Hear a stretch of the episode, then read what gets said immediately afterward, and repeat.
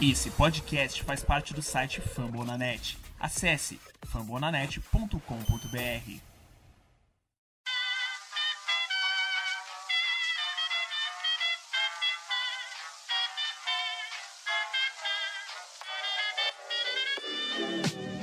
Mais uma rebatida forte. E ela tá fora daqui! Uau!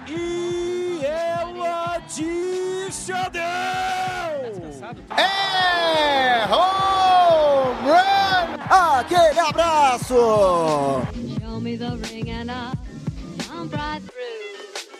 Salve, salve galera do beisebol! Está no ar mais um Rebatida. Eu sou o Thiago Mares, o Red Buzz Brasil no Twitter. E eu não estou sozinho, estou com o meu querido Padreco para nos abençoar, Vitor Silva. É o Vitor Salviano, Esse é aliás. do Vitor S, né? Não confunde mesmo. Bom dia, boa tarde, boa noite, galera. Espero que vocês estejam tão bem quanto eu. Estamos aí para falar, fazer mais um programa do Rebatida, falar um pouquinho de beisebol, né? E vamos dessa, fazer o recap aí da semana. Agora sim, Thiago, apresente o nosso honrado.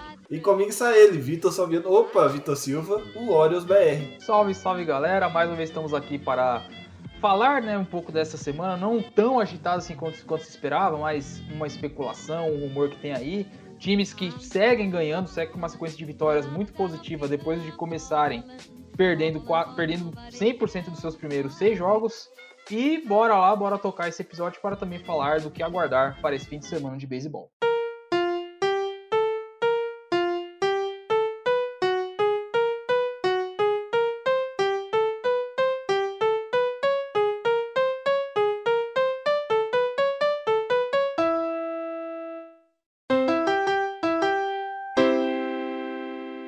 E como todo mundo sabe, o Rebatida faz parte da rede Fambonanet, que conta com mais de 50 podcasts, incluindo NFL com nossa Fambonanet, basquete com o Aro, Rebatida com a gente, e ainda tem o Show do Show, que aí eu e o Vitor a gente conta um pouquinho sobre os prospectos, né, Vitão? Sim, inclusive saiu um episódio novo, vão lá, confiram, episódio número 20 do Chante do Show, onde falamos especificamente da nova lista de prospectos, o top 150 da MLB Pipeline e o que esperar da, também da temporada da Minor League Baseball. Isso, e também a gente tem os podcasts de franquias de NHL que o Vitor Saviano conduz muito gra- eh, graciosamente com a sua voz do povo.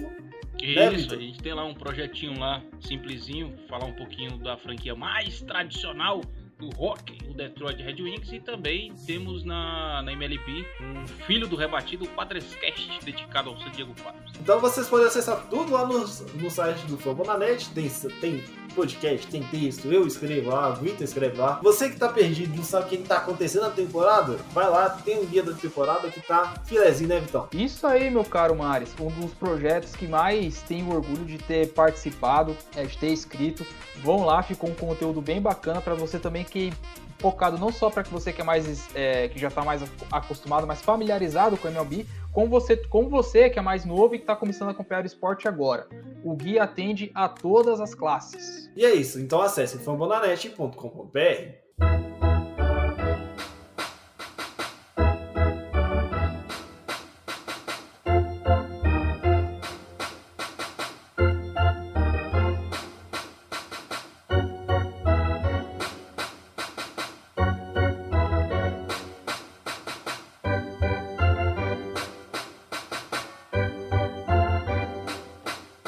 First things first, é, pessoal. Campos agora acho que começou a engrenar finalmente, né, Saviano? É, eu fico um pouco, não vou falar feliz, né? Mas a gente chegou a fazer a, a Bold Prediction, né? Do, dessas divisões centrais. E eu colocava o Cubs não nessa fase atual, né? Mas tipo, não que eu esperava que ele ia bater de frente com o Cardinals, com o Brewers, mas que eu achava que ele ia dar um pouco mais de trabalho, né? E não é o que a gente vem vendo. A gente vê que o Cincinnati Reds vinha dando esse, esse trabalho a mais. É claro que é muito cedo ainda, mas eu fico feliz de ver que o, que o, que o Cubs meio que acordou para a temporada, né?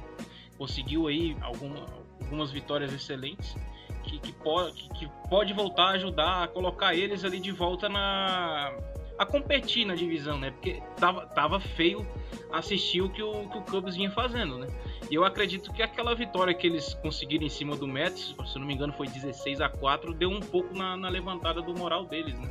É, deu uma moral, deu uma boa moral pros Cubs. ah, Hoje mesmo rolou o primeiro jogo da série contra os Brewers e passaram o carro, né? 15 a 2 com uma larga vantagem logo no início do jogo, né, Vitor? Exato, Maris. E curioso também é que dos últimos seis jogos do Cubs, três foram blowouts, né? Seja a favor, né? Como, vence, como bateu o Atlanta, que é outro time também favoritaço lá na, na NL East por 13 a 4 e a vitória que o Victor bem falou, 16 a 4 a vitória do dia que estamos gravando esse podcast diante do, do Milwaukee Brewers. É um time que tem tem ganhado corpo aos poucos, né? Hoje tá, no, tá 9-9, campanha 50%. É, na verdade, 10-9, né? Já estaria ali já mirando um segundo lugar na, na divisão na divisão central. É, destaque pra, do time positivo, o Chris Bryan voltou a jogar bem depois de algum tempo. O Chris Bryan no ano passado ele foi, jogou muito mal, foi muito abaixo do que, do que ele pode entregar. E hoje ele tá fazendo uma temporada bacana. Antes do. Eu tô com aqui a, a Baseball Reference. Antes do jogo contra o Milwaukee Brewers, ele, ele está ele estava 28,3% no bastão, 5 home runs, 12 RBIs é, e um OPS mais de, de 174, que é coisa pra caramba. Isso já dando, já dando exemplo. Apesar da rotação ainda estar um pouco abaixo, o principal nome é o Jake Arrieta, né? Abraços para Sandra Cador, para Sandra Cardoso que ama muito esse pitcher ama muito o Jake Arrieta, que tá. Não é aquele Arrieta vintage, digamos assim, mas é um cara que tá conseguindo desempenhar bem o seu papel depois de uma passagem apagada lá na, lá na Filadélfia. E destaque também pro, pro nosso Kevin Quimbrel, né? Quatro saves, até agora tá, tá escapando ileso, né? Do, de, de, blows, de blown saves, etc e tal. E pelo menos nesse início, né? O Cubs está mostrando, pelo menos tá quer competir, tá ganhando cara ali, tudo mais, etc. O que pode ser, como já falamos no guia, né, já você já citou bem, pode ser a última dança desse núcleo, né, que levantou a taça em 2016. E principalmente falar do Arrieta, porque é, era um cara que não vinha, não era sólido em, na Filadélfia. Você esperava muito dele, recebeu um belo contrato lá na Filadélfia, e agora no Cubs recebendo muito menos, praticamente um contrato de ligas menores, ele deu um jeito nessa rotação que tava, tava sofrível. Porque você, na primeira posição, você tem o seu ex como o Kyle Hendricks, que não é ruim, mas também não é o melhor arremessador de todos os tempos. Tanto que ele é um dos arremessadores que tem a menor média de rotação da, das bolas rápidas, bolas curvas e bolas de qualquer jeito, que ele não arremessa forte. Não arremessa com muito spin rate, melhor dizendo. Daí você tinha de destaque o pitcher que veio de San Diego e ele. É, lembrando que a, a, rotação do Cubs é formada ali pelo, pelo Alex Mills, né? Zach Davis, o Kylie Hendricks, o Trevor Williams e o Jake Arrieta, né? E com certeza ele, que nem você falou, é, talvez a, a, pressão dele não, não, não ser tão o cara para resolver tenha funcionado, né? Pelo, pelo, pelo, pelo peso do contrato não ser tão grande. Ele puxei aqui os dados dele, ele fez quatro jogos, três vitórias, uma derrota. E tem um, foram um, um IP de, de 22, cedeu 20 hits e um era de 2.86 com um IP de 1.27. Então assim, não tá nada mal. 18 strikeouts. Ele vem dando um suporte bom para esse, para essa, pro, pro Chicago Cubs, né? É, é, claro que só, só o Arrieta não vai ser suficiente para manter o Cubs brigando ali pro, o resto da temporada, para tentando um terceiro lugar ali, brigando com o Reds ou alguma coisa, tentar beliscar alguns jogos do Cardinals, do Brewers. Mas é, é, um bom começo, principalmente de um jogador que não era esperado tanto. Fica um pouco a, a, minha decepção com o Zach Davis, porque ano passado ele não foi assim tão ruim quanto ele está começando com o Cubs, né? Ele até fez, fez bons jogos com os Padres, até elevou um pouco o, seu valor no mercado, tanto que foi envolvido na troca, mas é, eu fico um pouco decepcionado em ver que o, que o Zach Davis está tá deixando a desejar, né? E não só ele também, né? O próprio Cali Hendricks e o Trevor Williams também. E outro time que tá, que resolveu jogar agora, né, então, é o tal do Oakland Athletics que emendou aí já oito vitórias de sequência, até onde eu lembro. E tá indo bem, tá próximo de já brigar pela divisão, igual a gente previu em vários outros episódios. Sim, o conjunto de Oakland começou mal. Quem assistiu a série entre Oakland Athletics e Houston Astros ficou até estranhou, né? Como o time perdeu quatro jogos da maneira como perdeu. E depois que perdeu a sexta seguida, que quando ganhou a primeira contra o atual campeão Los Angeles Dodgers, eles perderam do Houston Astros e já emendaram nada mais nada menos do que 11 vitórias consecutivas. É, no momento que estamos gravando esse podcast, eles vão vencendo o Baltimore Orioles, tá 3 a 0 o jogo. O Ramon Laureano acabou de rebater um home run depois de, ele, de errar uma defesa uma fácil no outfield, ele compensou é, isolando uma baseball lá no Oral Park. E Oakland é, uma, é um caso é um caso até curioso, até fiz esse levantamento quando falei no do Oakland Athletics nos News. É um time que não tem o, o, o menor ERA, é, da, da Liga Americana. É o terceiro pior, 4,71 no conjunto da obra, no conjunto geral. Mais porque foi inflacionado na, na, na, estreia, né? Que é até compreensível. É o terceiro que mais cedeu corridas. É o quarto que mais cedeu home runs. Tudo mais, etc. única, única, o único atributo que o time é líder na Liga Americana, por incrível que pareça, é em rebatidas triplas. Com 5. Isso, isso, isso é verdade. Porém, é o número 2 em home runs e o número 2 em walks. Acreditem se quiser. É Oakland, o Matt Olson parece que acordou para a temporada, fez uma, uma excelente série é, contra o Minnesota Twins, por exemplo. O Jed Lowry, que, que parece que no Oakland consegue jogar. Torcida do Mets, que, que, te, que teve o Lowry né, por, por, duas ou três temporadas, se for a memória, sofreu, né? Porque o Lowry só ficava contundido, etc. Né, uma coisa bem complicada. O Mark, o Mark Kenya, que, que joga muito, que tá jogando muito bem, não 19 e 20 não foi por acaso na questão dele. E só um pouco abaixo ali alguns outros nomes no momento, como o Sean Murphy, o Elvis Andrews, como uma das aquisições, e até o Matt Chapman. Em aproveitamento no, no, no bastão, ele está muito abaixo do que ele pode apresentar, apesar de ser o segundo, o segundo em home runs na temporada. E fica aqui uma dica até para o Fantasy. Olho em Seth Brown, é, primeira base que subiu para substituir algumas partidas, está ganhando é, oportunidades no outfield, ele já tá com, com 30% no bastão, isso em 10 partidas que ele, que ele jogou. Já tem 3 home runs, 5 RBIs, então é um cara para se observar bem também. E essa rotação, aliás, essa rotação dos, dos Atléticos, a gente não colocava confiança nela e agora pelo menos está tá dando algum tipo de, de alívio, né, Vitão? Puxando aqui os, uns números para complementar aquilo que o, que o, que o Vitor falou, né? É a terceira pior na Liga Americana, né, com 4.71, mas na Liga é a 25 né? Então, tipo assim, é, cara, é um número bem elevado. Eu puxei aqui agora as estatísticas da, do, dos pitchers do Oakland e o Xiamanea, né, é o melhorzinho que tá tendo até agora. O era dele tá 3.04, que é um era muito aceitável, esse, muito bom, né, levando em consideração os números e o restante está deixando a desejar, né? O Sbest está com 4.43, o Frank Montas com 6.85, Jesus Luzardo com 5.89. Então assim, é, tá, cara, é, é o ataque com certeza que tá mantendo esse time vivo, né?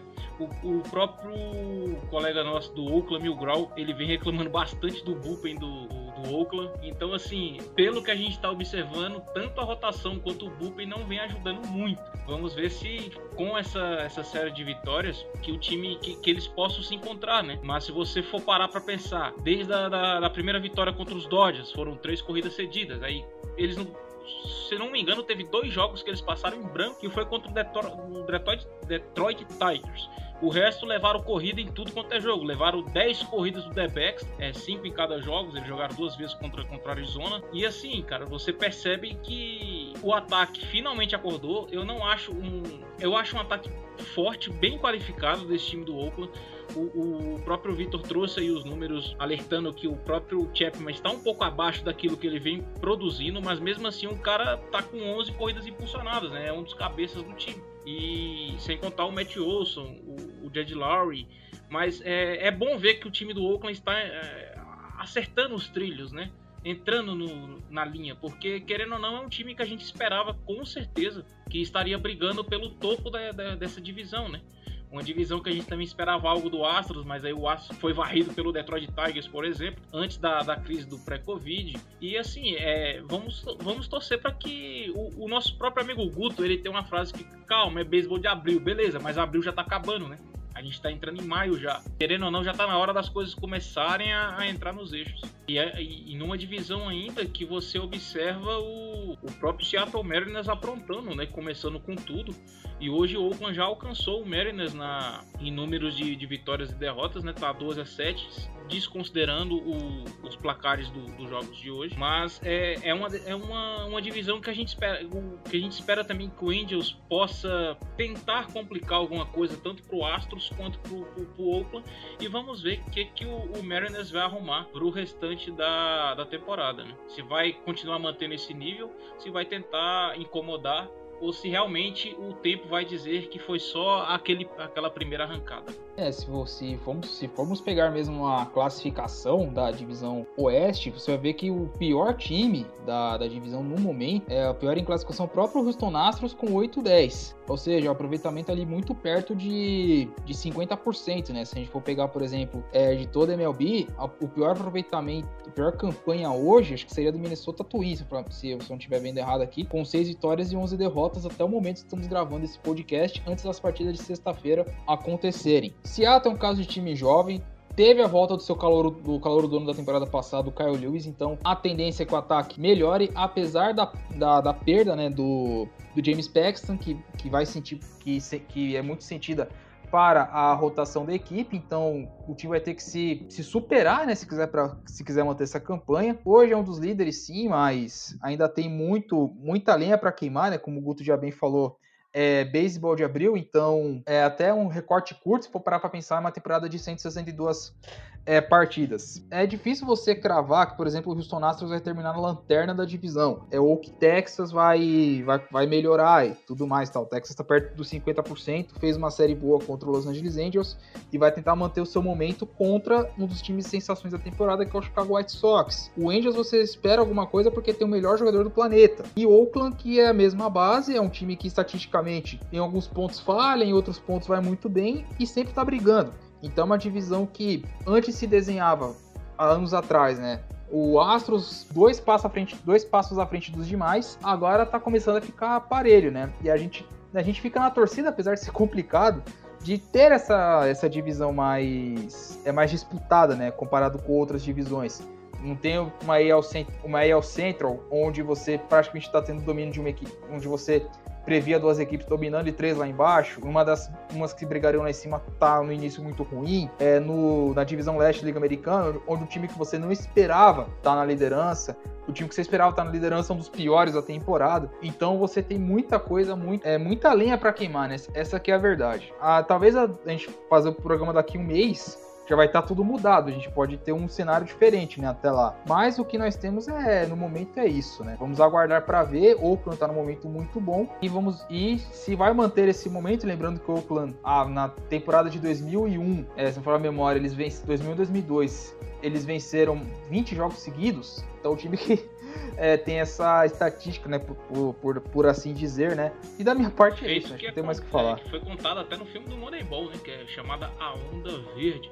E aproveitando para a gente falar um pouco desse, desse Astros, eu puxei aqui o calendário deles, eles começaram varrendo o Oakland e depois é, venceram um jogo e perderam um pro Angels. E aí, per... aí começou a, a derrocada. Per... Perdeu dois jogos numa série de três pro Oakland foi varrido pelo Tigers. E aí, a partir de Seattle, teve a crise de Covid, né? Aí a gente até que pode dar um desconto. Que aí perdeu dois jogos de uma série de três com o Seattle Mariners e, e foi varrido pelo Colorado Rocks, uma série de dois jogos. E agora enfrentando um rival de, de divisão de novo, o, o, Angels. E se a gente for analisar os números do, dos rebatedores do Astros, quem tá se destacando é o Kyle Tucker. Kyle, Kyle, Kyle Tucker. Então daí você tira, né? Que, que as coisas não estão andando como é para acontecer. Né? E nem todo mundo vai arrancar arrancar 11, 12, 13 vitórias consecutivas como o Oakland conseguiu. É muito difícil. Principalmente, Vitor, também na, na atual conjuntura da American League, você vê também tem um Yankees patinando, tem um Tampa Bay Rays que também não tá,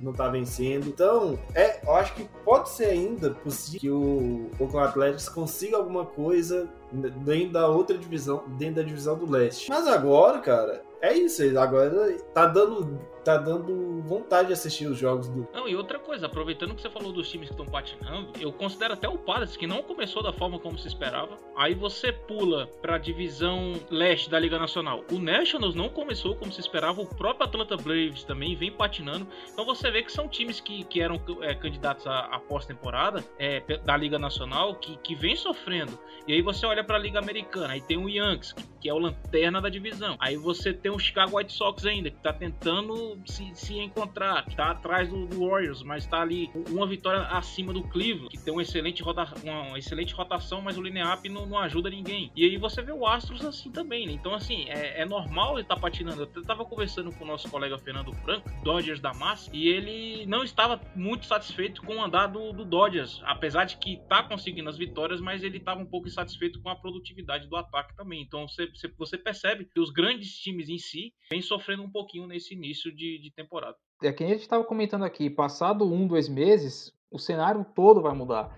Dificilmente o que a gente está vendo agora se mantém. Tem que, tem que ser um. Tem, são vários fatores né, que, que precisam para ser mantido. O time tem que manter o mesmo ritmo, se tiver perda, recuperar é do mesmo nível. Então é muito complicado mesmo. Talvez seja abril, né, que você faz aqueles ajustes, etc e tal visando o, o andamento da temporada, até porque de abril para setembro são apenas cinco meses, então você tem, tem muito chão, muita lenha para queimar, muitas mudanças podem acontecer, muitos, muitos outros fatores né, podem ser colocados à prova. É basicamente isso, né? É aguardar para ver. Certo, e vamos, vamos pro segundo bloco para a gente falar dos times que estão surpreendendo positivamente e não são esses que a gente falou?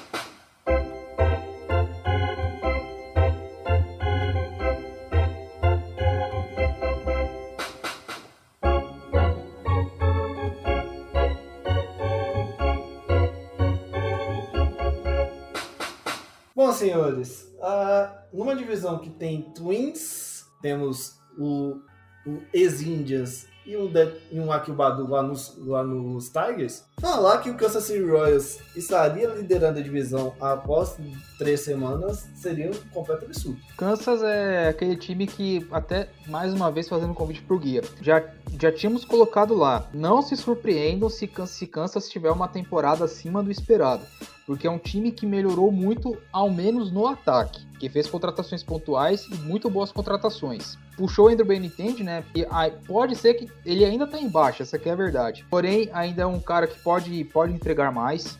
É o Salvador Pérez, o Salvador Pérez tá jogando o fino da beisebol. É Carlos Santana tá um pouco abaixo e tal, mas ainda pode jogar mais. Isso tudo sem né, o nosso menino bomba do Fantasy, o Adalberto Mondesi, que ainda tá machucado e não fez sua estreia, tanto que o Nico Lopes está sendo shortstop da equipe do, do Royals e está jogando muito bem, inclusive sendo dos considerados titulares o líder em aproveitamento no bastão com 29,2%. Então, é, a questão de Kansas que a gente fica com o pé atrás é mais rotação e bullpen, é mais a rotação.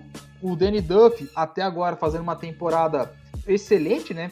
a gente pode dizer assim, três jogos, duas vitórias, uma derrota e aí de ponto 50 em 18 entradas arremessadas, 19, 19 strikeouts, 6 walks, apenas um home run cedido. Ainda puxando estatísticas, ele tá com FIP de 2.71, que é um FIP absurdo, excelente. E aí mais, já acreditem, 905. Então o Danny Duffy tá jogando o fino da beisebola também. E logo atrás vem o, o garoto, né, Brett Singer, que é, apesar de não ter tido vitória ainda nessa temporada, mas é alguém que Kansas coloca, deposita um futuro para ser, deposita no futuro, né, para ser um dos caras da rotação, e Jacob Yunis, que é um pitcher que também entrega, que também produz bem. Não é um ace, mas também não é uma tragédia. É um cara que está ali no meio termo. Só o bullpen que você fica com o pé atrás quando você traz caras como o Greg Holland de volta. É certo que o cara fez história em Kansas e tudo mais, só que ele não joga bem já tem já algum tempo, desde que ele saiu do Kansas City, né, na verdade, que ele não consegue mais mais, mais entregar, né, o que dele se espera,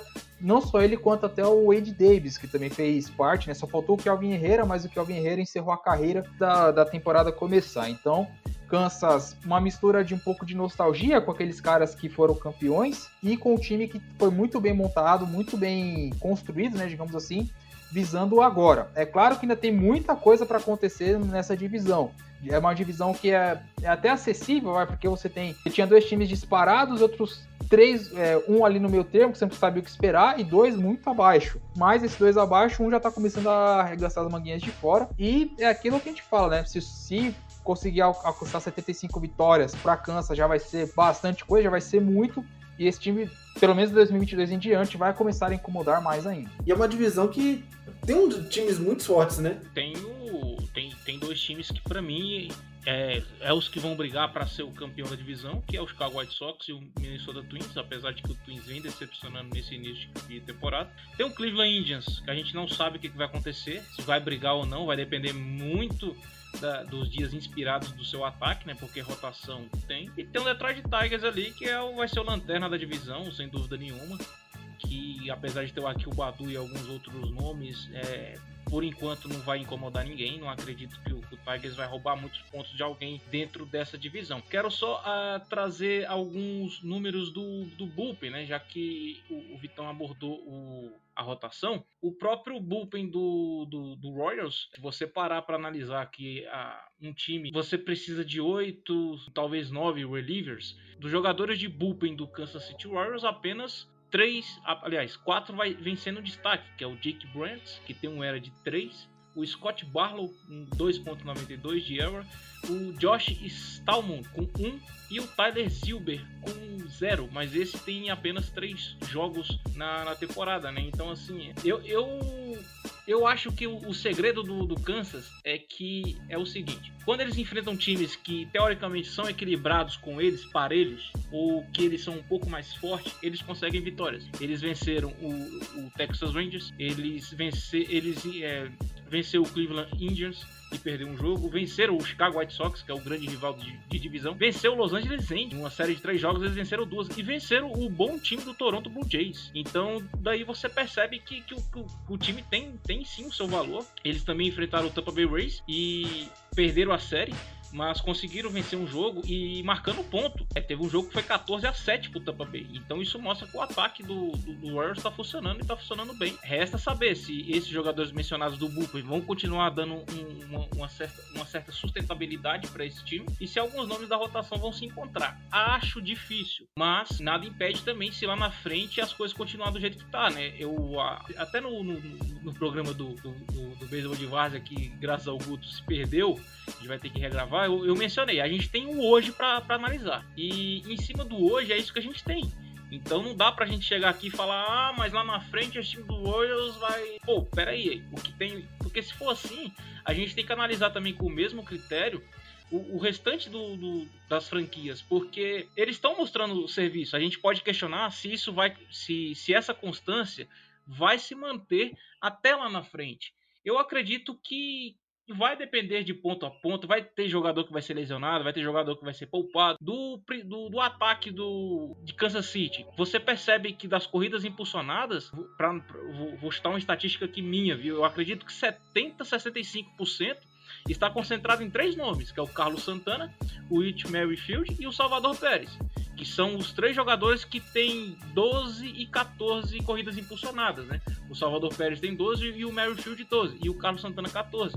E o restante ali é 6, 5, 4, então você percebe que quem está produzindo realmente nesse ataque do, do Kansas City Warriors são esses três jogadores mencionados, né? Vamos ver até quando é, essa fase vai continuar. Aí é quando pode surgir, um, um exemplo, conseguir recuperar o Benitende, aí você recupera uma força que pode te ajudar no ataque, e vamos ver que, que o, o Hunter Dozier, Jorge Soller, pode, o próprio Caio Is, Isbel pode produzir, né? Se, se realmente vão, vão ajudar o time a, a manter essa pegada. E agora, já passando para uma parte trágica, o que, que o Yankees está arrumando que não consegue mais ganhar de ninguém? É a pergunta de um milhão de dólares, né, meu, meu caro, caro Thiago Mares. Hoje o Yankees, salvo o Minnesota Twins, seria o pior time da, da Liga Americana, que da MLB. É, a diferença de ambos é que o Yankees tem uma vitória a mais. O time vem de vitória, venceu o Cleveland na última partida, na, na sua última partida, e tá vencendo também hoje, enquanto estamos gravando esse podcast, eles vão vencendo a equipe do, de Cleveland por 4 a 3 Mas é aquilo, né? Você, quando você tem o Cole no, quando o Cole joga,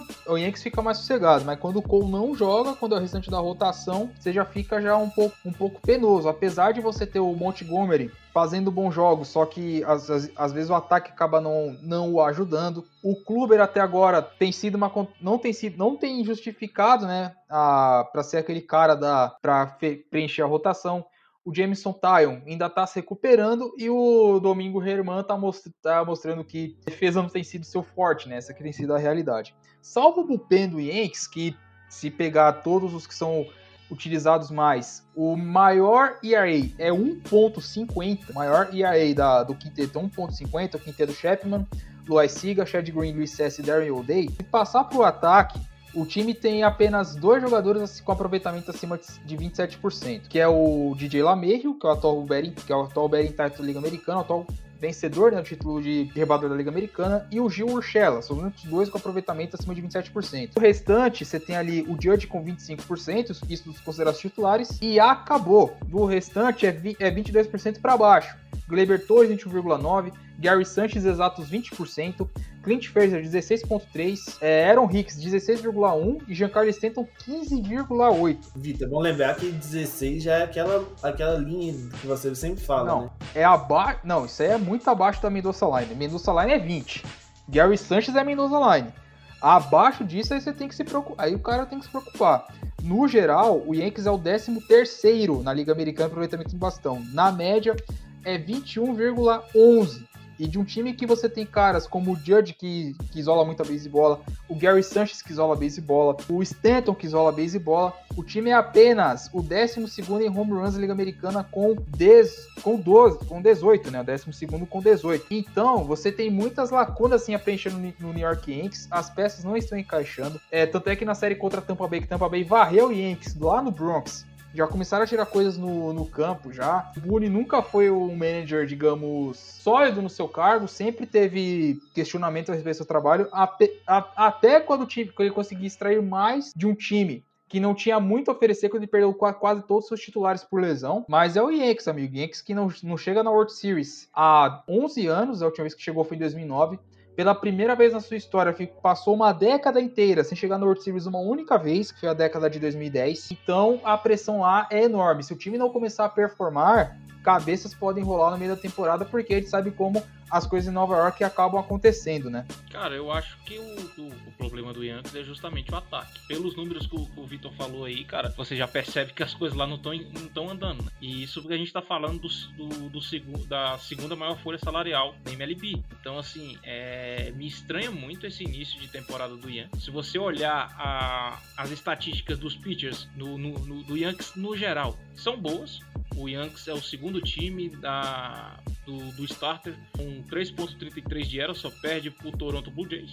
E o bullpen é, o é excelente, é o melhor bullpen da liga americana, que está com 2.19. Então, você percebe que o tá, a gente pode questionar o, o clube, o, o Taylor que tá, tá tá regressando de lesão, mas pelos números que a gente consegue abordar, até mesmo contestado Domingo German, né, que ele, a galera tá, tá pedindo a execração dele, mas no último, no último jogo que eu até consegui assistir, tirando a primeira e a segunda entrada, depois ele se encontrou no jogo, mas você percebe que, o, que os números do, do Yankees na no montinho são excelentes. É o segundo melhor na Liga Americana dos starters e o, o melhor bullpen da, da, Liga Americana. Então, aí a gente volta pro ataque, que é aqueles números que o Vitor trouxe. Eu analisando aqui em corridas, é o 26 da liga. Porcentagem em base, é o 20 da liga. Em slugging, é o último da liga. Em média de rebatidas, é o 26 da liga. Pô, pera aí, tem alguma coisa errada. Para um, um, um roster que você tem o, o, o DJ Lemarrier, Gleyber Torres,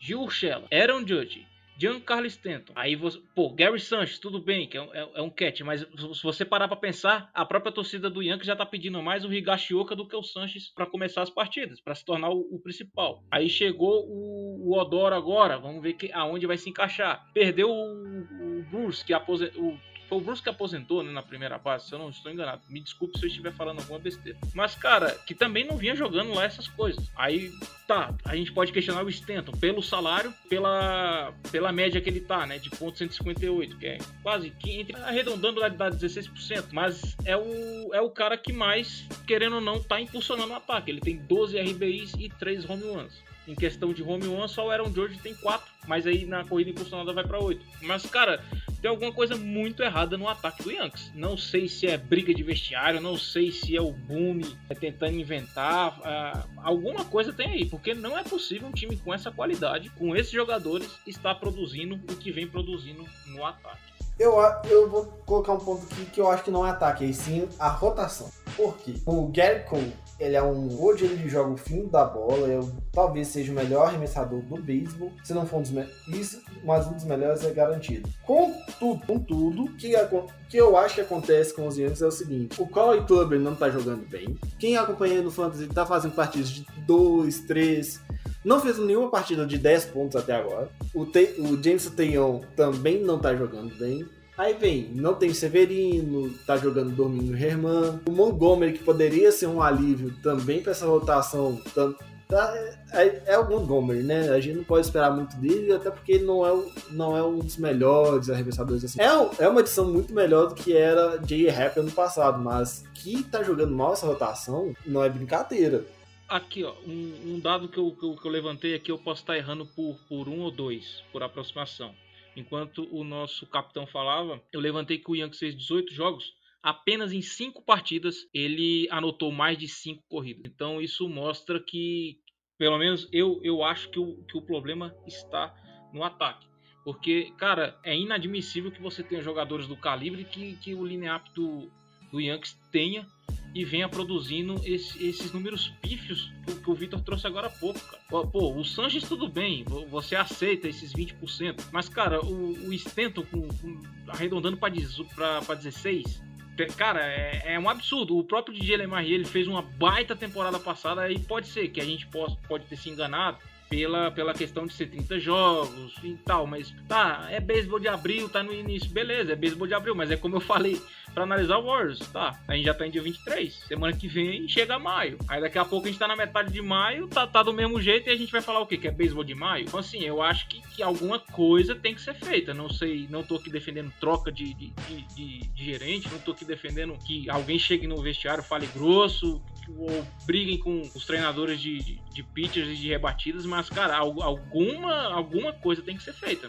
Não necessariamente troca, é, correr atrás de alguém para ajudar, mas, sei lá, eu, na minha opinião, eu acho inadmissível um ataque desse, ainda mais se você for, for parar para pensar a questão do, do que é investido pelo retorno, o que o Yankees vem fazendo é uma vergonha. Não, o Victor foi perfeito. Assina embaixo com o relator. Pra gente arrematar, antes da gente ir pra questão de fantasy. Ô Liga do Fantasy que é maluca essa do rebatido. Dodgers, eu acho que só tá jogando contra o Pedreiro, que não é possível. Então, cara. foi aquilo que eu falei, né? Eu comentei com, com. Eu tava conversando com o Fernando Franco esses dias, né? Eu andei postando uns vídeos de brincadeira, de torcida pressionando o time em saída de estádio aqui no nosso futebol, que a gente tá acostumado. É, é óbvio que o americano não vai fazer isso lá. O nível intelectual é, é outra coisa, o nível de civilidade, né? Mas eu andei postando porque andava chateado com o Padres, né? Porque, na minha opinião, também vem decepcionando pelo time que foi montado. E postando isso, o Fernando Franco conversou comigo que ele tinha vontade de fazer isso também, né? Só que, querendo ou não, se ele fizesse isso, ia ser um pouco complicado, porque o Dodgers está vencendo. Mas você percebe que até a própria torcida do Dodgers espera um pouco mais do ataque deles, né? Tá todo mundo satisfeito. Isso é porque os caras estão 14-5, hein?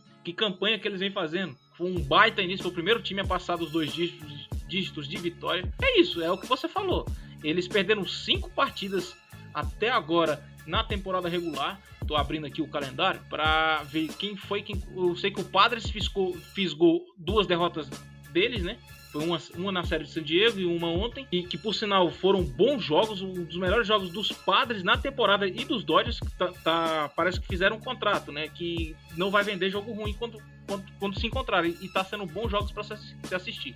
Pena que começa 11 horas da noite. Perderam um jogo pro Mariners, que a gente mencionou que vem jogando muito bem. Perdeu pro Oakland Athletics. A gente até ligou a chavinha que a partir dessa vitória em cima dos Dodgers foi quando eles emplacaram.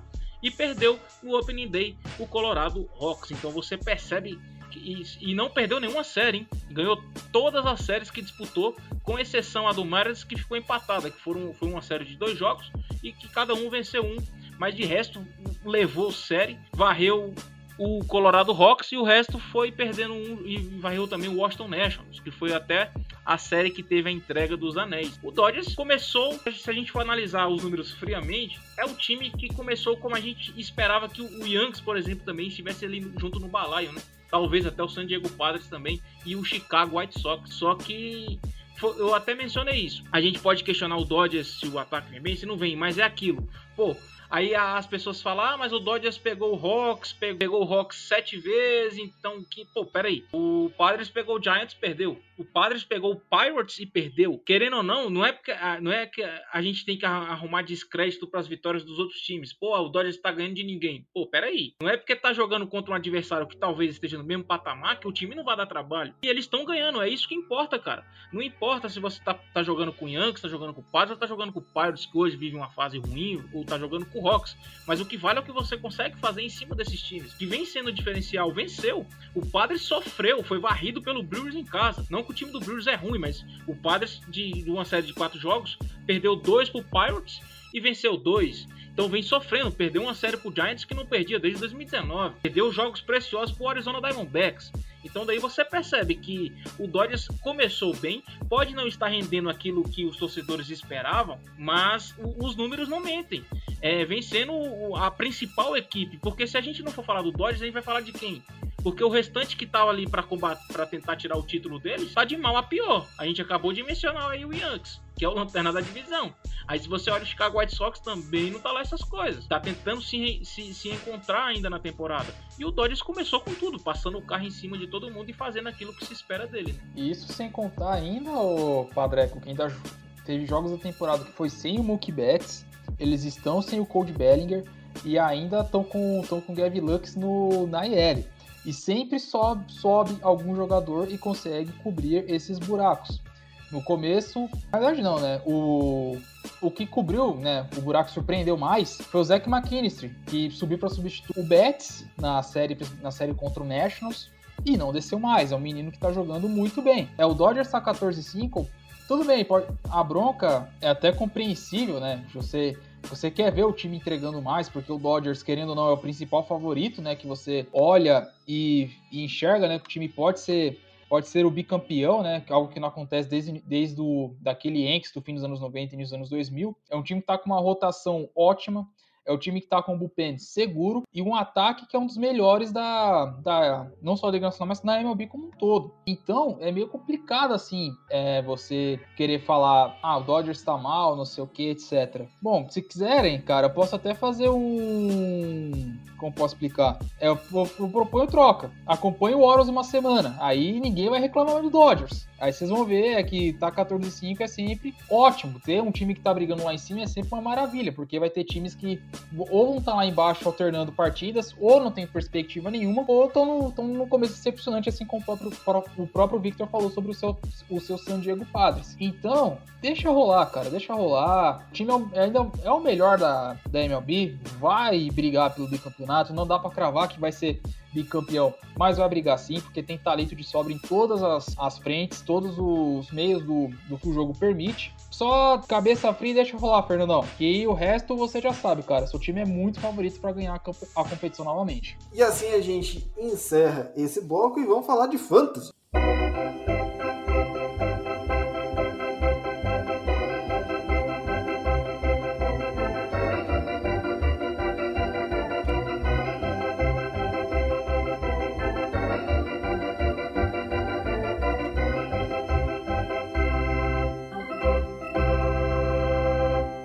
Silva, nós dois que nós somos um pouco mais aficionados do beisebol, um pouco mais aficionados de fantasy, melhor dizendo. Não que o Vitor, não que o Padreco não seja, mas, né? Cara, Luiz Castilho e Brandon Lowe na, no Bacião, no Fantasy do, do Rebate. Alguém tem nesses caras. Bom, do lado do Lau, eu, eu, eu agradeço de coração, porque o Brandon Lau você não, você não em fantasy você não dropa o cara, não tem motivo para dropar ele. O Castilho eu me surpreendi, velho. Sinceramente, quando você falou, eu não acreditei que o Luiz Castilho pudesse estar lá no no Bacião, né? Inclusive foi um foi o seu xará, né, que que o dropou lá, né? Que eu achei muito curioso para não falar outra outra palavra controversa, enfim, porque é caras assim como o Castilho você não dropa, porque além de você numa liga com 14, né, como é o caso da nossa 14, 12, enfim, é você ter jogadores assim do nível do Castilho, do Brandon que você dropa, é um risco assim muito grande que você tá correndo, porque são caras que você sabe que podem entregar lá na frente. Ou você explora bem o Bacião, como o próprio Victor vai dar o nome aqui de um jogador que ficou duas semanas e ninguém foi atrás dele. E o cara tá rebatendo, rebatendo demais lá em Motor City, né não? Isso. O, o nosso querido Akil Badu, o Iabadabadu, a galera tá, tá até brincando com o jogador predileto do, do Fred Flintstone, né? E eu, eu fiquei curioso, e eu fui desanimado, hein? Quando eu fui procurar ele lá no Fantasy, eu falei, pô, acho que já devem ter pego ele pelo, pelo início que ele teve e tal. Eu botei lá aqui o Badu, porque ele não aparece ali no início, né? Ele vai aparecer lá no final, porque não é projetado para ter muitos pontos. Quando eu joguei o nome dele lá que ele tava, eu falei, opa, é aqui. Aí eu fui também, aí eu falei, pô, se o Badu tá aqui, é capaz do Mercedes também tá, né? Aí quando eu fui atrás do Mercedes, já tinham pegado ele já. Mas, cara, o aqui o Badu vem, é um, um começo, assim, espetacular, ainda mais se você observar que é um jogador que veio da, do draft da, da Rule 5, né? Geralmente, assim, poucos times arriscam nesse draft para pegar um jogador, porque automaticamente você já tem que colocar ele dentro do, do, do, do roster principal né, da, da, temporada. Não é dentro dos 40, é pelo menos dentro do, dos, dos, primeiros 20, 26, né? 26, 27 jogadores ali. Cara, ele vem jogando, ele vem jogando demais. O cara já conseguiu 13 hits, 4 home runs, 13 corridas impulsionadas. Ele tá com um AVG de 28%. Se a gente forçar arredondando dá 29, que é ponto 289, um OPS de 1046. Sensacional o que aqui o Badu vem fazendo pelo Detroit Tigers. O pessoal lá no, em Detroit, no Michigan, eu, eu acompanho de perto porque eu, eu tenho um carinho especial pelo, pelo Tigers.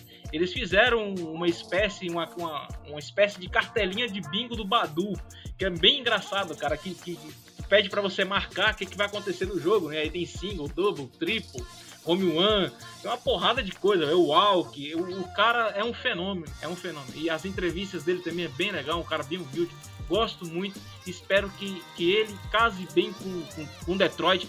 Era um jogador que se, se eu não tava no Minnesota Twins, e inclusive o Detroit vem investindo em muitos jogadores que, que eram do, de Minnesota, né? O seu rival de divisão, que não eram muito aproveitados lá. E ele, e, querendo ou não, o Minnesota tem um line-up bom, não conseguiria promover esses jogadores. O departamento de escotismo ali do, do Tigers conseguiu puxar esses jogadores de lá. Foi, foi um, um grande achado do Tigers.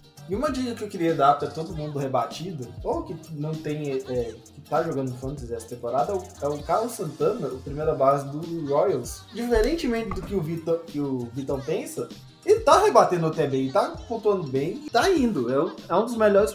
Hoje, na, na comparação de pontos lá da ESPN, o Carlos Santana é o quarto em pontuação. E ele é um cara que vem caindo, mas ele é um cara que pontua muito. Ele é o. Eu acho que ele já tá com quase 70 pontos, então Pra quem joga fantasy aí, eu aconselho muito. Vitor, quem você aconselha a ficar de olho no Bastião? Bom, já citei o nome dele aqui, vou citar novamente. Se ele estiver disponível, o Zach McKinstry, do Los Angeles Dodgers. Segunda base, pode fazer o outfield também. É um cara que me ensina bastante, tem jogado mais, né? Porque o Gavin Lux tá na IL, ele, tem, ele também cobre né, o outfield. Então, um jogador que você pode ficar de olho, sim, no Bastião repetindo, Zach McKinstry do Los Angeles Dodgers. Olhando pro, pro, pro, pro draft no geral, cara, jogadores que, que vem rendendo bastante comigo, que eu até pensei em dropar lá no início, assim que saiu o draft, justamente porque quando a gente finaliza o draft tem muito jogador é, livre, né? E a gente fica pensando se as nossas escolhas foram boas. Eu tinha, eu tinha draftado o Gurriel e o Mark Canha, e depois eu fiquei de, de, dispensar um dos dois. Aí eu conversei com o Guto, eu fiz um empréstimo do Gurriel pro Guto ele até dropou ele recentemente, não, não quis pegar, mas ajudou o Guto bastante. É aquilo, né?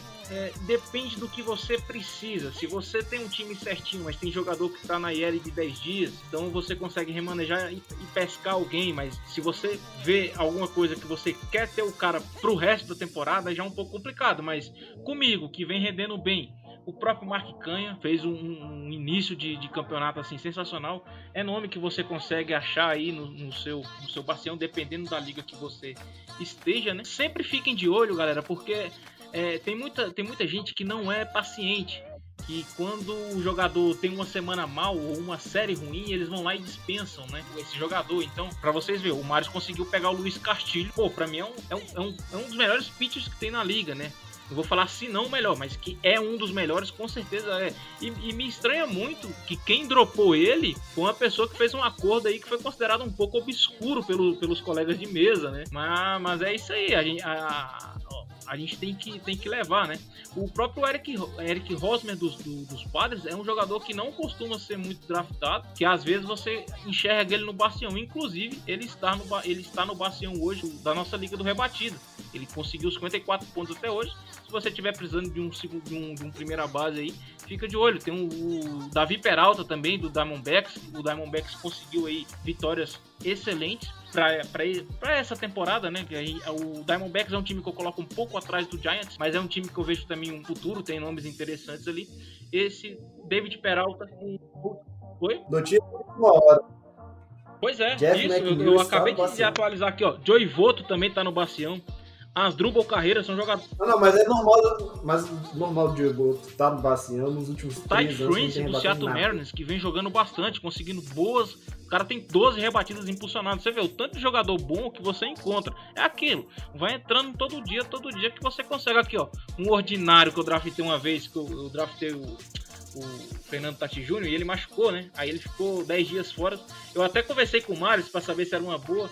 Mas na época, quando eu peguei esse ordinário, ele tinha, ele tinha feito 11 pontos, hoje já tá com 37. Paul De Jong. Ah, Paul De Jong não tá rebatendo. Isso é, quem vai de Paul De Jong hoje e vê o Carlos jogando, vê que ele tanto que ele foi, ele foi caindo no, no Sankis, ele foi caindo até no lineup. Ele começou como na posição 4, hoje ele é na posição 7, capaz de, algum tempo, o Edmundo Souza substituir ele, porque ele tá o próprio de tão Justin tá. Upton, e um jogador que pode falar melhor do que eu também, mas tá, tá com números interessantes aqui.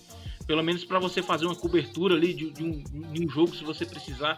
Que joga tanto de shortstop quanto de segunda base. É o Fred Galves, do nosso. Do, que joga no, no, no o time do nosso querido Vitor Silva, o Baltimore Orioles. É, os números dele foram inflados porque ele fez uma série espetacular é, lá no Texas, provando pro Taz Falcão que ele é um bom shortstop.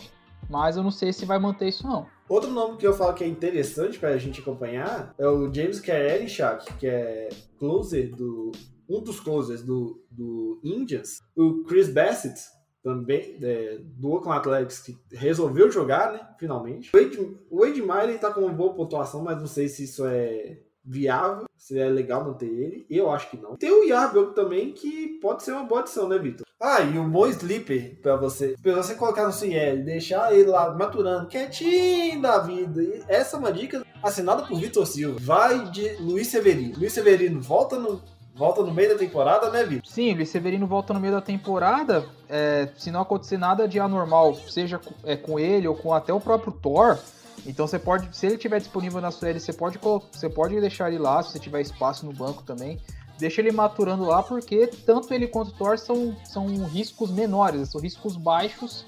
É, se a gente for comparar, por exemplo, com outros jogadores como o Sale, que o nosso o Felipe Martins, nosso, o Soxcast fala, ele teve problemas, né?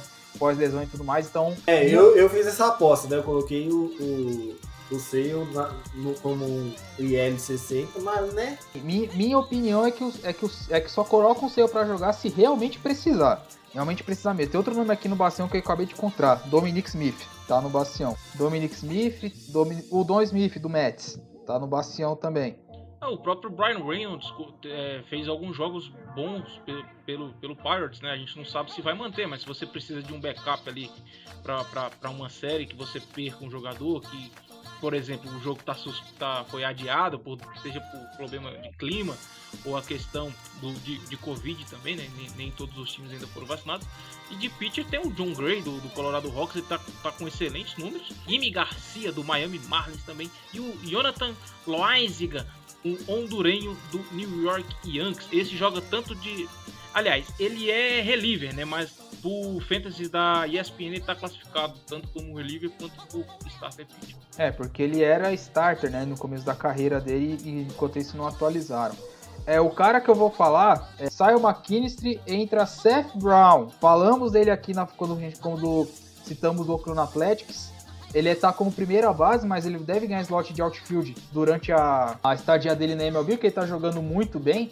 Ele até agora na temporada, aproveitamento de 30%, é 3 home runs, uma, uma rebatida dupla, ele tá, ele tá com 24 pontos no Fantasy, sendo 16 só na última semana do dia que estamos gravando esse podcast. E outro nome assim para fechar, que a galera eu não entendi como é que esse cara tá aqui, apesar que no ano passado ele me decepcionou muito, me, esse cara me arrebentou de maneiras que ninguém imaginava, que é Brian Reynolds, é outfielder do, Pittsburgh Pirates, outfielder switch hitter. No ano passado se esperava muito dele, porque ele machucou.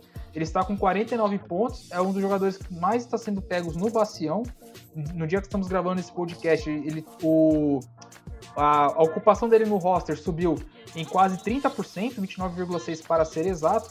Na nossa pontuação está 49 pontos. E na temporada é, o Brian Reynolds está com é, aproveitamento de 31,3%, 2 home runs, 9 RBIs, 4 rebatidas duplas, 21 rebatidas, slug de .463, na última semana ele está imparável, slug até de .750, um home run, 5 RBIs, aproveitamento bastante de 43,8%. Então, se ele estiver disponível, aproveita o bom momento. Brian Reynolds, outfielder do Pittsburgh Pirates.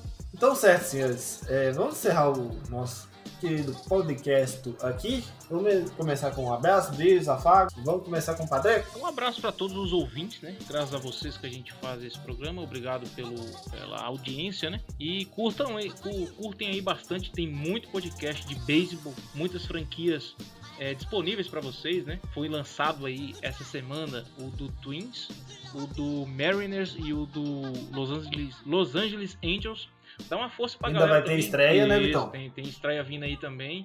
E, e, fiquem de olho, né? É, dá uma força, escutem, manda uma mensagem de apoio. Vocês não sabem, galera, o quanto é bom você receber uma mensagem no DM, pô, ouvi seu podcast, gostei, tá, tá bacana. E critiquem também aquela crítica construtiva, pô, podia melhorar nisso aqui, é, fala um pouco mais alto, é, aborda mais é, menos estatística, aborda mais conteúdo histórico da franquia. Vocês, pelo menos eu, eu, fico muito satisfeito quando eu recebo uma DM do pessoal falando que, que adoram ouvir o, o, o podcast. Se você puder, é claro, né? E também já queria deixar aqui abertamente, é, acho que no podcast vai ser a primeira vez que eu falei isso, mas eu, eu tinha postado, tanto no Quadro do Brasil quanto no meu Twitter pessoal, é o, o, parabéns, o parabéns a toda a equipe do, do Rebatida que, que, que fez a, esse guia da temporada, né? A gente, como fã de beisebol, a gente sabe o quanto a gente sofre, o quanto a gente apanha para conseguir informação principalmente a gente que tem página de conteúdo das franquias, a gente, a gente sofre bastante porque nem sempre a gente consegue informar. Nem sempre não, eu, eu, vou falar por mim, do Padres, eu nunca encontro informação em português. Então eu tenho que ralar para correr atrás das informações que eu posso, tanto na página quanto uso no podcast. Então assim, galera, tá mastigado para vocês, tá explicando um pouco das regras, detalhando franquia por franquia foi um trabalho doloroso pra caramba. Deixa aqui o parabéns ao Vitor Silva que participou do projeto. Foi muito bem feito. Tá aí para vocês, né? É, manda mensagem também agradecendo, gente, porque isso é uma coisa que, que é de graça, fazem por amor. E a gente, fã de beisebol, é, precisa disso, principalmente aqui no Brasil. A gente sofre bastante para correr atrás de informação. E é um guia para vocês conferir franquia por, por, franquia, que nem o Vitor falou no início do programa. É, é para todos os gostos, para quem tá, já é um pouco mais avançado para quem está no nível médio e para quem está chegando agora no esporte também. Só mais uma vez agradecer a participar dessa, dessa mesa aqui do lado do, do Mares, do, do nosso Victor, o Padreco. Ele já falou tudo que tinha para a galera e tal. E só vou deixar uma informação aqui ao vivaço, né? Mas vocês escutarão isso depois. Lista de pitchers com 50 strikeouts nos primeiros quatro jogos da temporada. Jacob DeGrom, fim da lista. Paz. Jacob DeGrom é insanamente. E, e, olha, e é capaz de, no passo que ele tá, é capaz de bater dois recordes, né? Bom salientar que ele está com o menor ERA do beisebol, ponto 36, né? 1 ponto alguma coisa, não. É 0 ponto alguma coisa, 0.36. E é o melhor rebatedor dos Mets. É, pros caras fãs de Shohei Otani, que não sei o que lá, talvez esteja surgindo um, né? Lembrando que o, Jay Grom, o Jacob DeGrom, quando, antes dele começar a virar pitch, ele era, ele era shortstop. É, seguindo como foi o cara mais estranho da Major League Baseball, o Zach Green, que também era shortstop. Queria ser shortstop na Major League Baseball, falava, não, vai, ser, vai, vai arremessar seu vagabundo. Mas enfim, então é isso, galera. A gente fica por aqui. Eu agradeço todo mundo que ouviu até agora. Manda lá uma DMzinha pra gente. Manda mensagem pra, pra gente lá quem tem nosso Twitter, WhatsApp, Instagram, sei lá, manda mensagem, sabe que, se, se, você sabe quem que é a gente, manda mensagem, não tem problema não, a gente fica muito agradecido, tá certo? Então é isso, senhores, a gente fica por aqui. Segunda-feira tem choradeira do Thiago falando que ele dropou os caras aí e agora tá sem saber. Um beijo, um abraço, até lá.